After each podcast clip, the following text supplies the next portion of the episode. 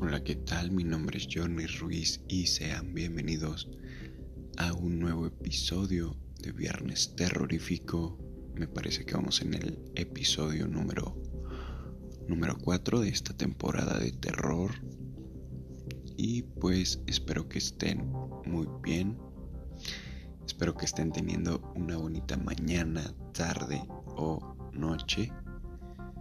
Y pues con la novedad gente de que un huracán impactó a Yucatán, el huracán Delta. Espero que si alguien nos está escuchando de, de aquellos lados, pues esté muy bien, que todo esté chido, que todo esté cool. Lo último que vi fue que se quedaron sin luz, que estuvieron por ahí incomunicados un poquito. Pero esperemos que todo esté bien, como dicen por ahí, después de la tormenta viene la calma. Hoy les voy a estar contando como todos los viernes unas historias, unas leyendas de México y espero que les guste. Así que vamos a empezar con, con la primera. Se llama El árbol del vampiro. Creo que ya me la habían contado, creo que ya la había escuchado. Y, y esta historia pasa en Jalisco. Está, está corta, pero pues algo curiosa, algo interesante. ¿Ustedes creen en los vampiros? Hay mucha gente que, que creo que cree en los vampiros. La verdad a mí me gustaría ser un vampiro. Y bueno, como les digo, esta historia se llama El árbol del vampiro. Y, y dice así. La historia cuenta que a, a la Guadalajara colonial llegó un hombre muy rico de Europa, quien todas las noches salía vestido de negro y con una actitud misteriosa. Se llamaba Don Jorge. Cada que salía aparecían animal, animales muertos, pero estos se empezaron a convertir en humanos.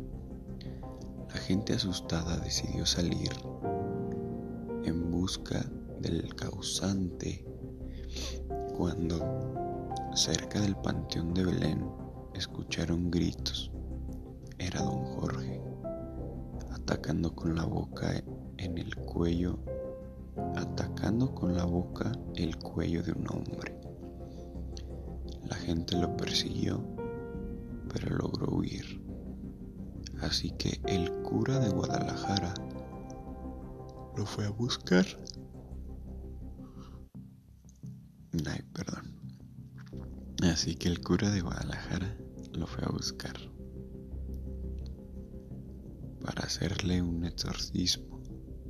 El vampiro juró vengarse de todos cuando alguien le clavó una estaca en el pecho. Al morir, lo enterraron en el mismo panteón de Belén. Pero lo extraño sucedió cuando un árbol empezó a crecer justo por encima de la lápida de don Jorge, misma que se rompió. La leyenda dice que el día que el árbol sea derrumbado o que las raíces rompan por completo la lápida, don Jorge, el vampiro, regresará a llevar a cabo su venganza. Wow. De hecho, dato curioso, si ustedes van a, a, Guadalajara y a Jalisco, este pueden visitar el panteón de, Belén y pues ahí va a estar la tumba de don Jorge, el vampiro. Y volvemos a lo mismo, ustedes, ustedes creen en, en los vampiros. Creo que el más famoso hasta la fecha ha sido el conde Drácula. pues ha tenido varias películas. Unas buenas, unas no tan buenas, pero pues están muy bien estas películas. Y quiero hacer una pausa para contarles algo que a mí me sucedió. Ya hace algunos años a mí y a mis amigos nos sucedió de hecho. Recuerdo que fue para, para épocas decembrinas. La verdad sinceramente no recuerdo si estábamos festejando el 25 o el 31, Navidad o Año Nuevo. Entonces recuerdo que para esas fechas estábamos casa de un amigo, íbamos a hacer un pequeño convivio en su terraza. Entonces estamos comprando algunas cosas. Y íbamos de la tienda a su casa. Íbamos tres amigos y yo. Entonces íbamos ya caminando a la casa de mi amigo y de repente en el cielo se ve como, como una bola de fuego que, que iba como rumbo al, al cerro. Parecía como cuando cae un meteorito, pero, pero en lugar de ir cayendo iba en una sola dirección. Y, y nos sacamos de onda. Dije, ¿qué pedo? ¿Qué es eso? No, pues sabe. ¿Un avión? No, no creo que sea un avión. Una estrella fugaz, no, tampoco. Un meteorito, no creo. Entonces no recuerdo quién de los dos dijo es una bruja. Dice así toman ese, ese aspecto y, y va a algún lugar.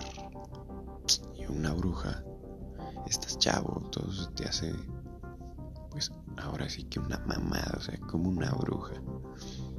Pero pues ya después con el paso de los años, mm, no recuerdo dónde yo leía que efectivamente según esto era una bruja. Entonces fue como de, no hombre, no puede ser como una bruja. Las brujas no existen. Pero bueno, yo siempre he pensado que hasta no ver, no creer. Y en el mundo hay muchas cosas inexplicables. Entonces, efectivamente todo puede suceder. Entonces, qué cosas. No, no, no. Qué cosas de verdad.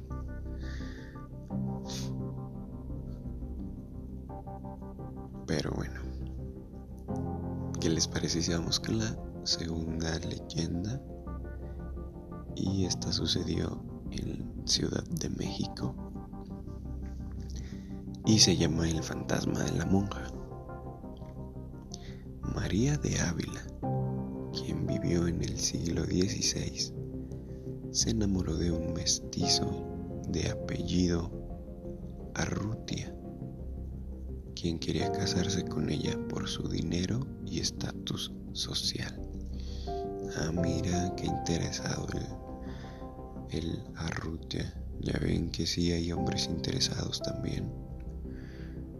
Ay no. Los hermanos de María, Daniel y Alfonso se enteraron de lo que estaba pasando y se opusieron rotundamente a que ese matrimonio se llevara a cabo. Así que le prohibieron a Urrutia ver a María. Al principio él se negó, pero los hermanos le ofrecieron mucho dinero que él aceptó para marcharse.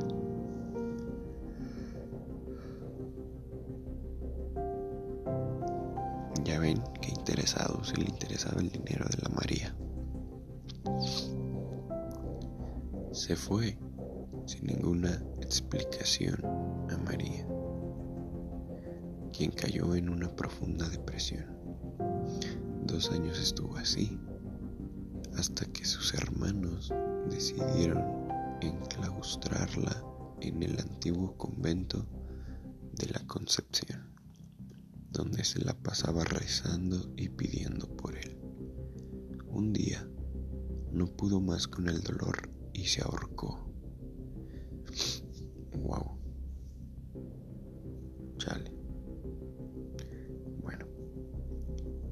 Pudo más con el dolor y se ahorcó en un árbol de duraznos en el patio del convento. La enterraron allí mismo y un mes después de su muerte su fantasma empezó a aparecer por las noches, reflejándose en las aguas del convento cuando alguna de las novicias o monjas se veía el rostro. Desde entonces se prohibió la salida de cualquiera de ellas al jardín cuando anocheciera. La leyenda cuenta que como no podía soportar estar sin su amado, ya muerta salió a buscarlo y lo mató para estar con él, aunque sea en el más allá. Qué pedo de verdad. Chale. Bueno, según esto todavía puedes visitar el convento. Está en la calle Belisario Domínguez, número 5, en el centro histórico, allá en Ciudad de México. Puedes llegar en el metro de Bellas Artes y Garibaldi. Está entre las calles Lázaro Cárdenas y calle 57 y Allende. Por si alguien nos está escuchando de Ciudad de México y no ha visitado este lugar, pues puede ir y lo puede visitar. Para ver si se siente la, la vibra por ahí pesada, la vibra terrorífica Y, pues espero que les estén gustando estas leyendas. Las verdad, la verdad que están algo tranqui. Pero pues siempre es bueno conocer algunos datitos para sacarlos por ahí de repente en alguna plática. Porque pues dato curioso, yo creo que yo de repente soy de las personas que que empieza a platicar y, de la nada sale algo similar de, oye, a ti nunca te han asustado, nunca has tenido una experiencia paranormal. Entonces, pues están, están buenas las leyendas como para sacarlas en un en una conversación tipo así. Y de hecho, hablando de anécdotas, recuerdo que una vez conocí a alguien bien random que ya ni recuerdo ni dónde fue. Pero estábamos con este tipo y, y decía que tenía una Ouija y dijo, ¿qué onda? ¿Qué les parece que, que, que si jugamos a la Ouija? Yo sí dije, paso, yo la neta no. Digo, esa madre más que comunicarte con los con los muertos es como un pinche portal para los demonios y, creo que con las personas con las que yo estaba ese día también dijeron no paso paso mm, que miedositos que gays que jotos sí lo que tú quieras pero no con eso si no hay que meterse ¿Ustedes jugarían a la Ouija? Yo la verdad no, yo paso. Prefiero quedarme así. Aunque a veces soy muy curioso, pero creo que la curiosidad también tiene un límite y, y para qué, la verdad, ¿para qué juegas con fuego? ¿Para qué juegas con fuego? Entonces, así la dejamos. Y la última historia, la última leyenda, ya la había leído yo antes. De hecho, creo que de repente te la puedes encontrar por ahí en, en estos libritos de historias y leyendas de México que te venden ahí en el puesto de periódicos y se llama La Mulata.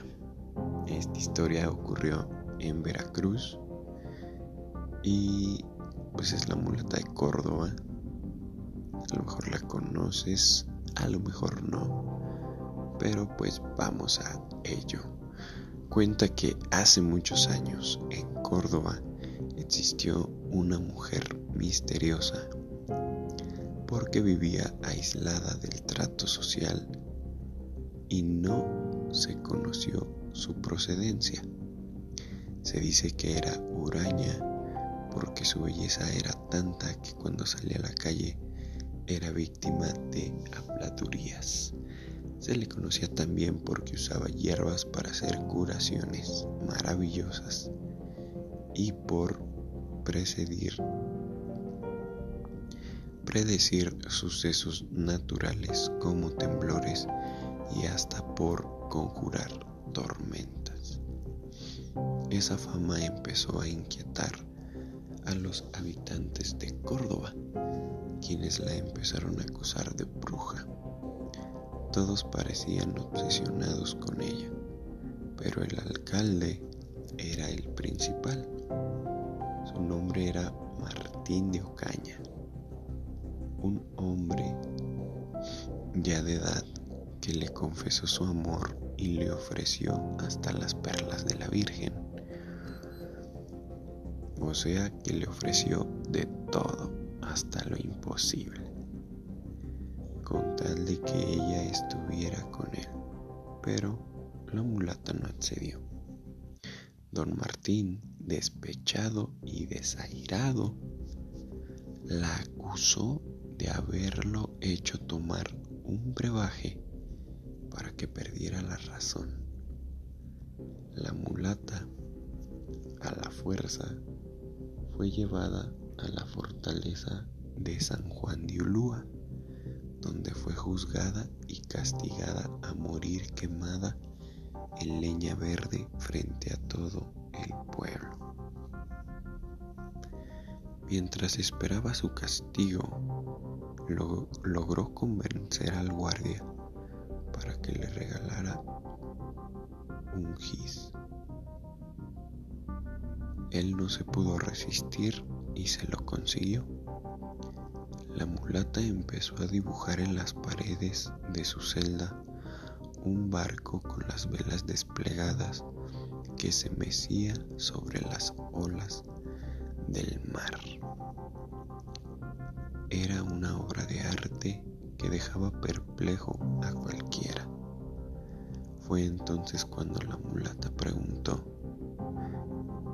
¿qué es lo que crees que le hace falta al barco? A lo que el carcelero le contestó, andar.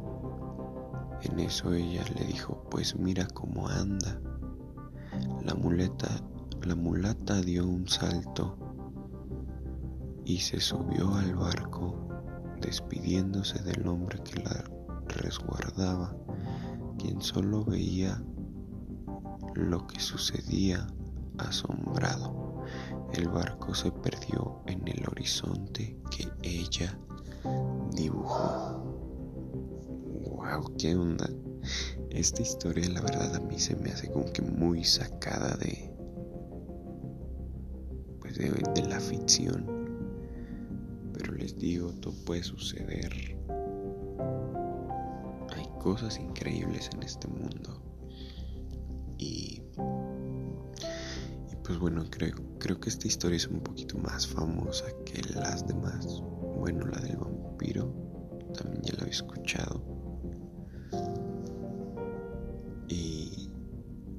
sé, a mí me gustaron mucho estas tres leyendas, estas tres historias. Y pues espero que a ustedes también les guste mucho. Y pues te quiero invitar a que nos compartas con algún amigo o con algún familiar para que siga creciendo esta bonita comunidad. No olvides de darle ahí al botoncito de seguir en Spotify para que no te pierdas ninguno de nuestros podcasts.